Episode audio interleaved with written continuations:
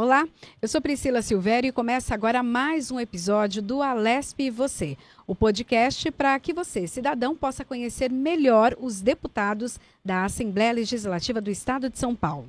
Toda segunda-feira, às sete da noite, um episódio novo é publicado no YouTube e também no Spotify.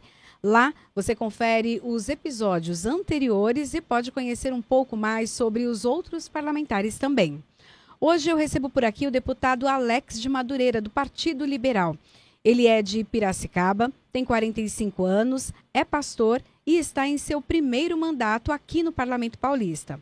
Ele já foi metalúrgico, coordenador de campanhas políticas estadual e federal, secretário parlamentar e atualmente é secretário-geral da região sudoeste da UNALI, que é a União Nacional dos Legisladores e legislativos estaduais. Aqui na LESP, o deputado coordena a Frente Parlamentar de Apoio à Prevenção de Queimaduras e Atendimento ao Paciente Queimado. É vice-presidente da Corregedoria do Parlamento e foi nomeado em 2021 pelo presidente da LESP como coordenador de projetos parlamentares.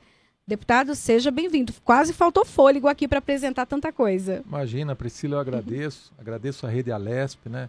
Programa Alesp e Você, indo ao ar.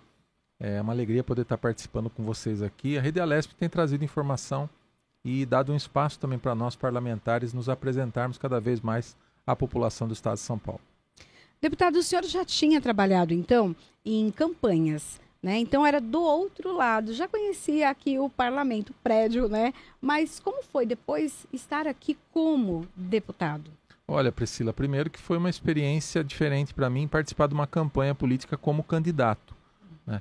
Eu costumava ser a pessoa que dizia para o candidato e preparava-o para uma reunião ou para um evento e dizia: olha, aqui você tem que cumprimentar tal pessoa, aqui você tem que falar isso, aqui você não pode falar aquilo, uhum. aqui você tem que falar com essa pessoa aqui, é, só pode entrar nesse assunto, não entre, não entre em outro assunto. Então, eu fazia essa preparação para os candidatos e o pré e pós né, visita aos locais é, para que é, houvesse o bom andamento das agendas. Né?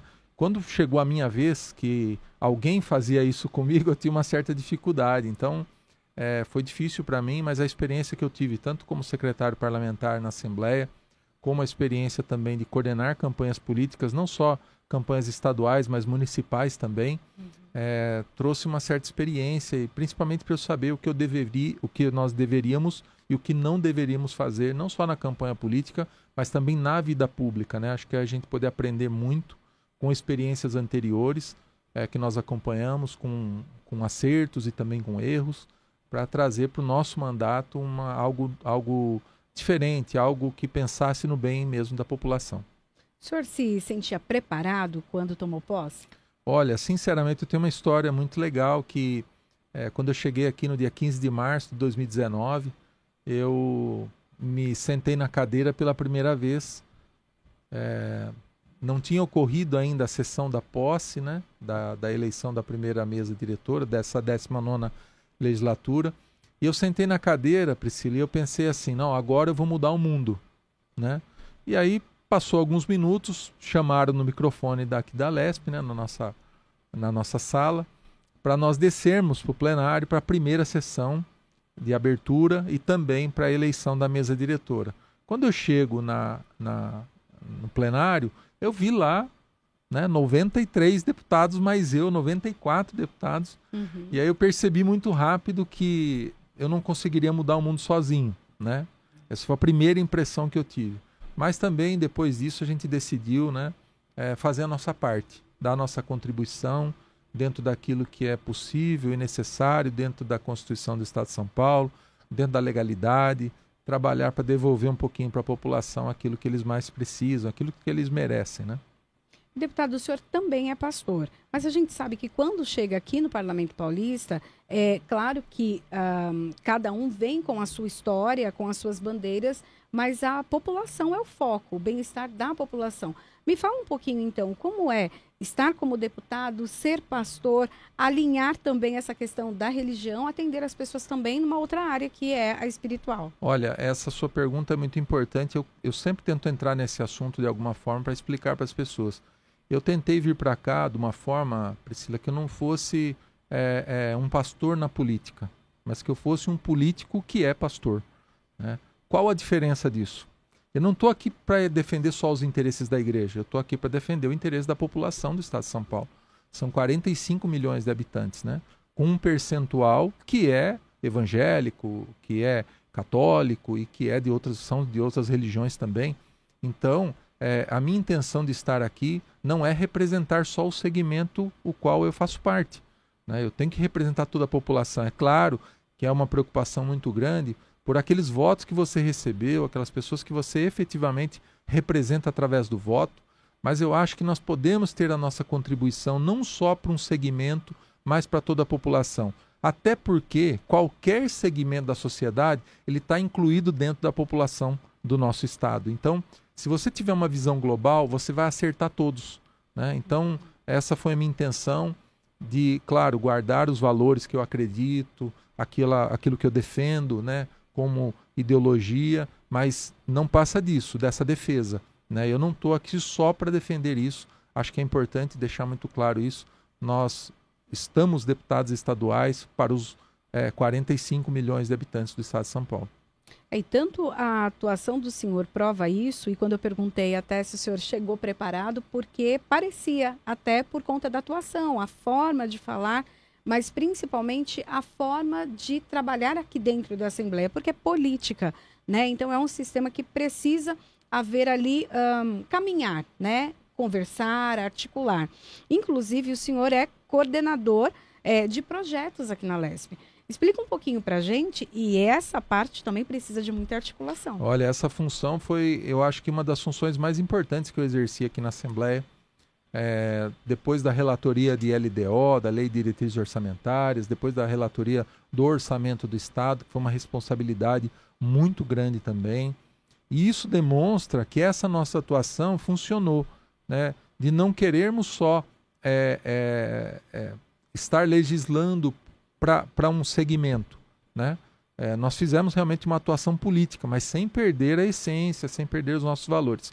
A questão da coordenadoria trouxe uma, uma experiência muito grande, tem trazido uma experiência muito grande por conta dessa articulação. Né? Eu recebo os projetos né, dos deputados, é, analiso, fazemos uma pré-planilha, essa planilha volta para as bancadas que se manifestam. Então imagina só se tem um, um, projeto que vai contra algo que você pensa. Então a sua bancada vai se manifestar contrário, vai dizer, olha, existem pontos nesse projeto que não tem como eu ser favorável. Então isso volta para nós. Nós fazemos articulação, inclusive, de conversa entre as bancadas que têm divergência, para poder saber, Priscila, se existem pontos, é, se é uma divergência pequena, que há um artigo que possa ser tirado ou modificado algo no projeto, nós propomos isso para ambas as partes, para que possa chegar num consenso e o projeto possa andar dentro da casa.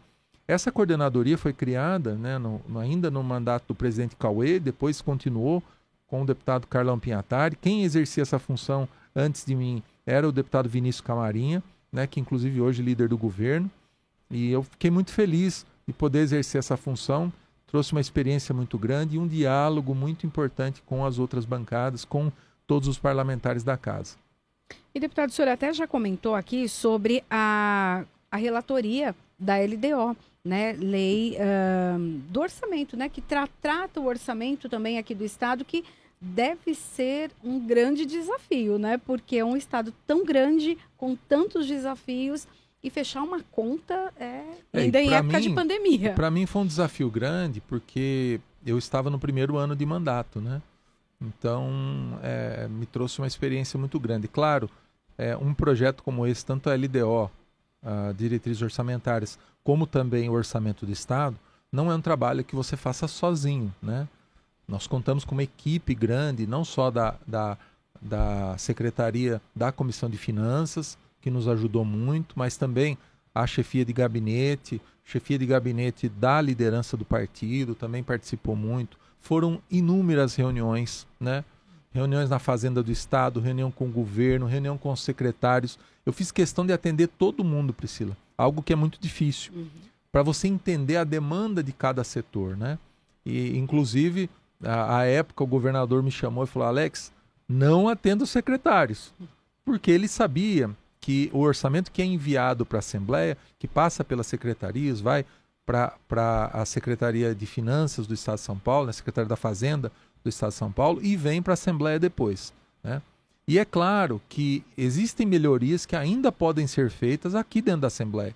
Tanto é que na, no orçamento, quando fui relator, nós recebemos mais de 15 mil emendas né, ao orçamento do Estado. 15 mil emendas.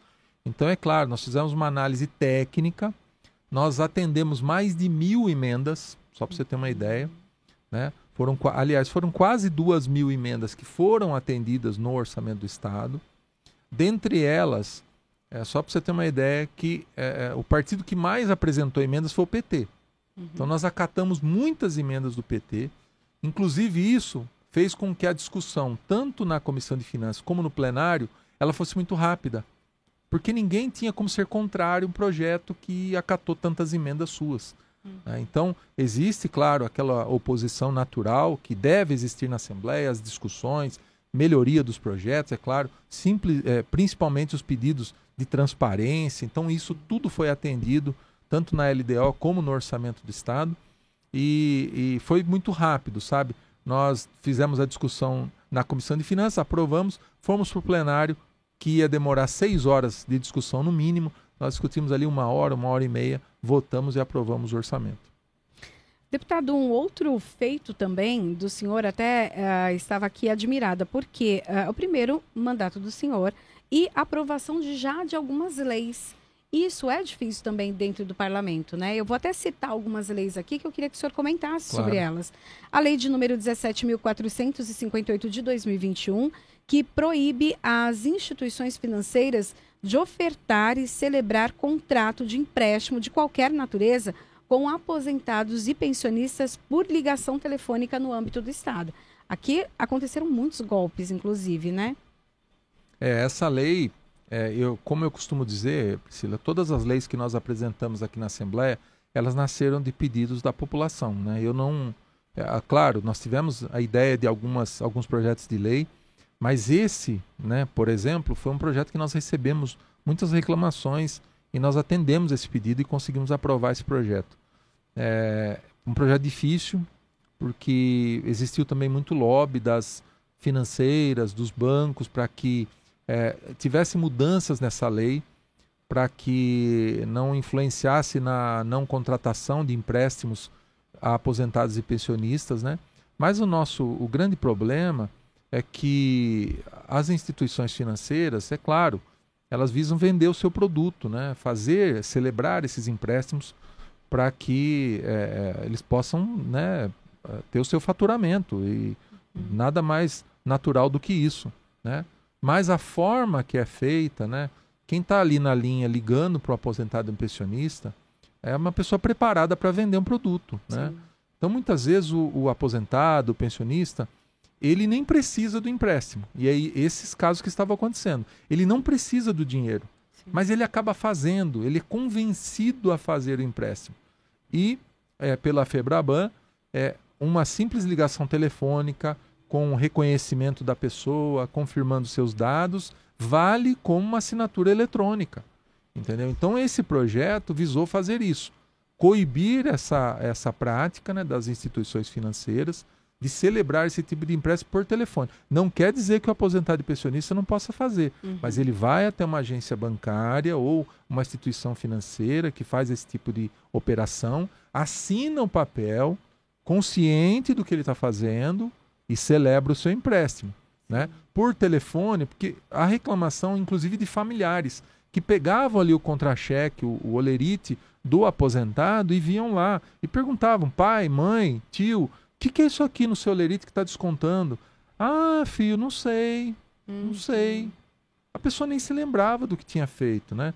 Então, é, é, é, essa foi a nossa intenção de diminuir essa, esse tipo de atitude das financeiras. Uhum. Continue celebrando empréstimo, mas faça com a pessoa ali na agência. Sim, consciente, né? É, deputado, um outro também projeto de lei, 17.343 de 2021, é, de autoria do senhor e com autoria com o deputado Maurici, institui a campanha Dezembro Verde não ao abandono de animais no estado de São Paulo. É, esse projeto nasceu também né, de, de várias demandas que nós recebemos. Eu acabei dando a coautoria para o deputado Maurici, porque ele apresentou um projeto depois, né? Uhum. É, o deputado Maurici assumiu o mandato é, é, depois, né?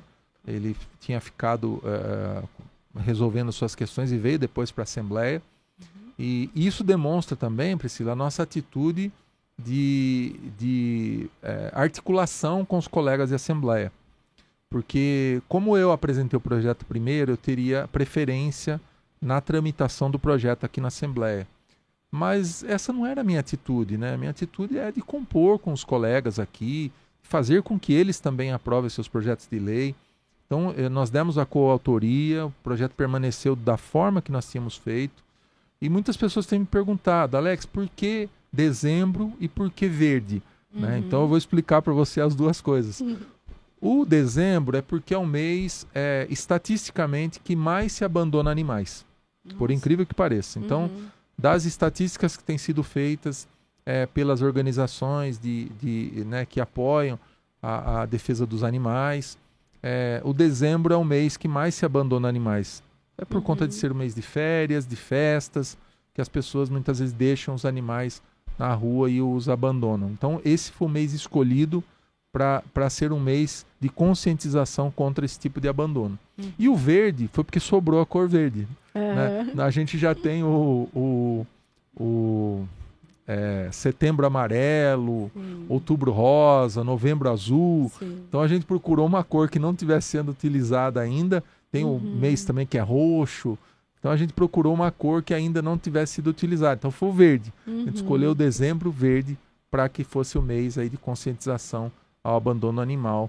É, e tem sido muito legal porque as entidades têm é, divulgado esse tipo de essa lei, né?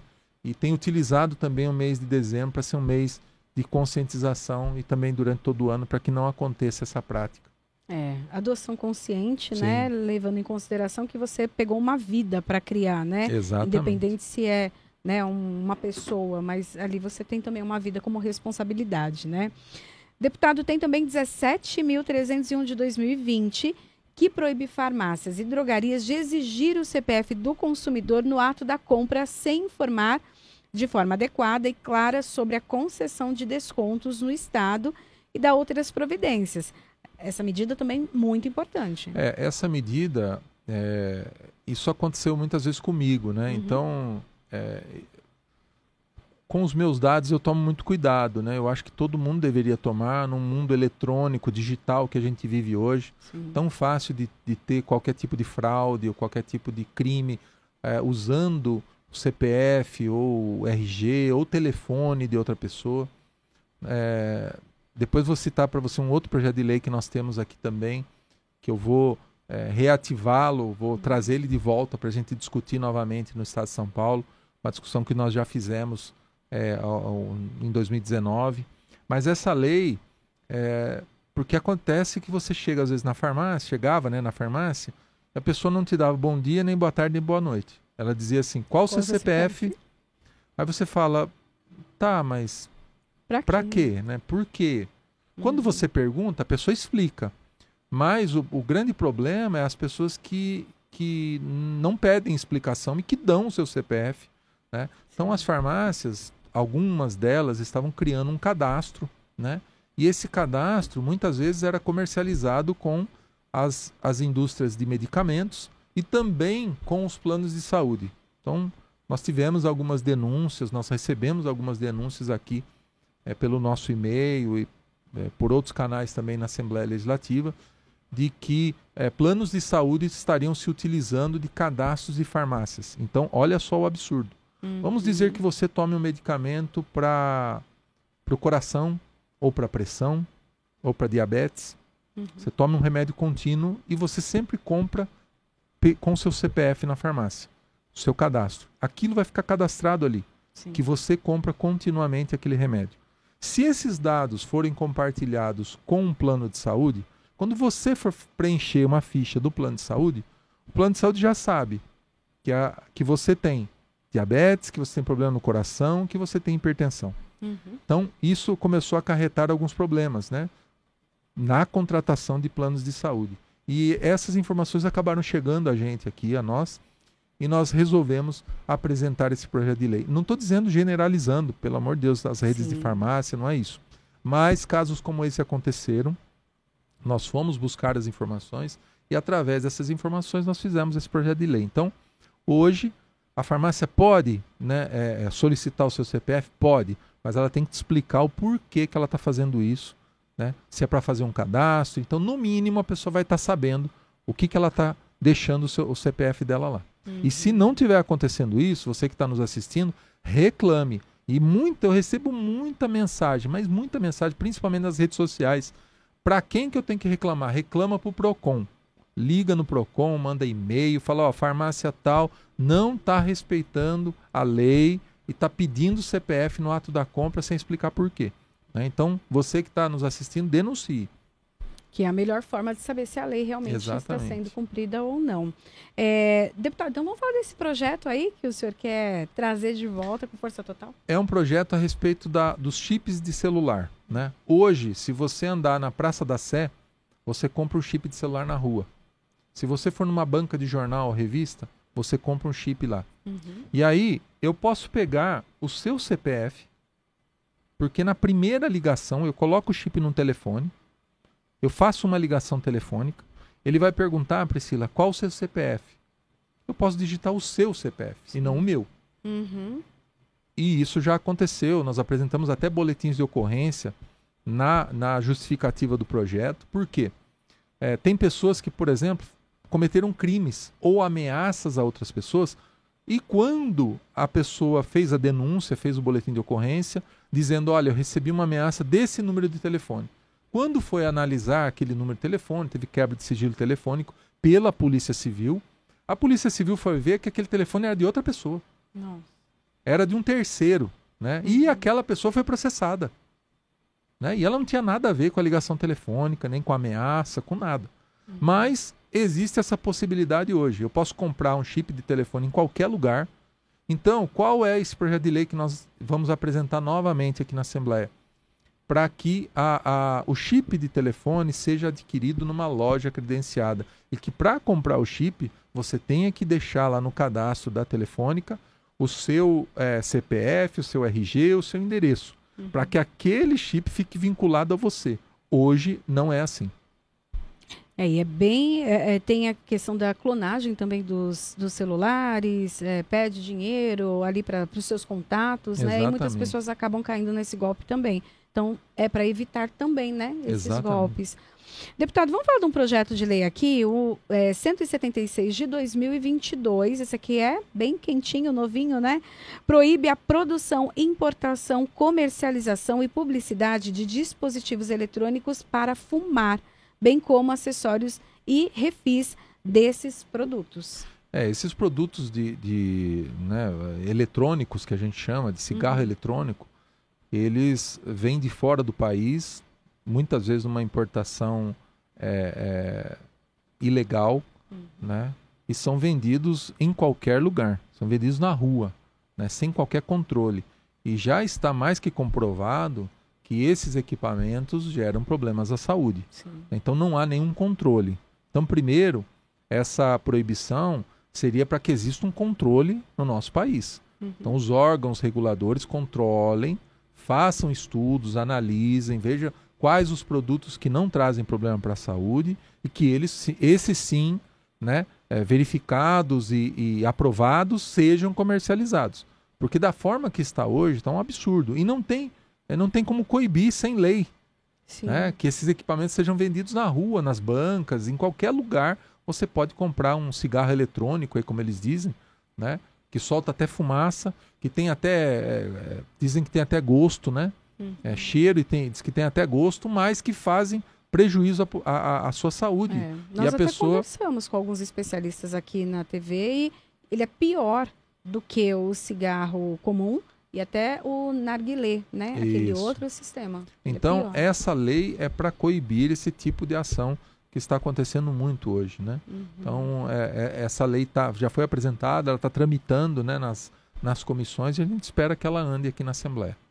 Ótimo projeto. Tem um outro também, 704 de 2020, que isenta as vítimas de roubo ou furto do pagamento das taxas para a confecção de emissão de segunda via de documento de identificação pessoal, cujo a expedição seja atribuição do órgão ou ente público estadual. É, isso é uma coisa tão simples, uhum. tão básica, mas não existe lei para isso.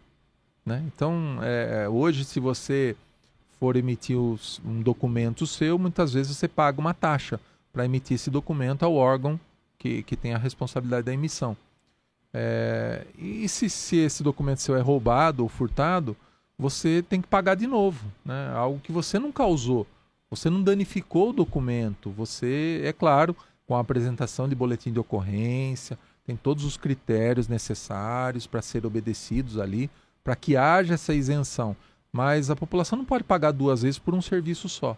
Né? E algo que ela não deu causa, é, se foi um roubo, roubo ou furto, ela possa é, emitir esse do, novo documento, mas sem pagar qualquer tipo de taxa. Deputado, e a sua atuação aqui? A gente tem mais aí alguns meses, né? Um pouquinho mais de nove meses é, ainda de mandato. Fala um pouquinho para a gente da expectativa que o senhor tem, né? Para ainda esses meses. O senhor trabalha bastante, sempre está muito envolvido. A gente vê que sempre os papéis, em papéis muito importantes e decisivos aqui na casa, né? Entende muito todo o processo. Então tem bastante coisa para acontecer até março do ano que vem. Olha, eu acho que o maior desafio, primeiro, é, respondendo a sua pergunta que a gente teve aqui, foi a relatoria da reforma administrativa, né? É, nós estávamos com dificuldade que esse projeto andasse dentro da Assembleia e nos escolheram, né? O presidente da Assembleia nos escolheu para ser relator especial do projeto, uhum. para que o projeto pudesse tramitar, né? É, na Assembleia. Foi um, foi um grande ganho para todo o Estado de São Paulo. Né? Nós tiramos alguns benefícios fiscais, extinguimos empresas do Estado, nós também é, é, fizemos com que a arrecadação melhorasse no Estado de São Paulo, permitindo que hoje o Estado tivesse condições de fazer grandes investimentos, como está sendo feito. Então, esse, esse foi um desafio aí do, do, dos últimos anos, né?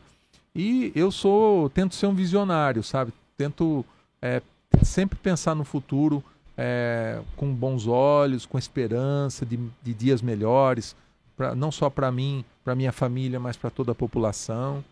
Eu costumo dizer que eu só penso num projeto de lei se ele for bom para mim, né, é, se ele for bom para a população. Não adianta nada é, você pensar só no interesse pessoal. Para quem está na política, não existe interesse pessoal, existe o interesse coletivo, existe o interesse da maioria. Essa é uma grande realidade sem esquecer, claro, das minorias que precisam de representação, que precisam de atenção. Então, eu, eu, eu sou um sonhador, um visionário, e penso que sempre as coisas podem melhorar. Né? É, não só na minha atuação, mas como no estado de São Paulo como um todo. Eu acho que se a gente trabalhar para melhorar a nossa rua, nós vamos estar tá melhorando a nossa cidade, o nosso bairro, nós vamos estar tá melhorando o nosso estado, nós vamos estar tá melhorando nosso país, nós vamos estar melhorando o mundo que a gente vive, né? Acho que esse tem que ser um pensamento nosso, sempre positivo, sempre pensar no melhor. É, eu acho que de coisas ruins já cabem as coisas que acontecem, né? É. Se a gente ficar pensando e gastando nosso tempo resolvendo só problemas, a gente não avança, né? Então, eu sempre penso que a gente tem que avançar muito. Eu acho que esses nove, é, um pouco mais de nove meses aí que faltam para terminar o mandato, nós temos uma eleição ainda esse ano, né? Uma, uma eleição pela frente.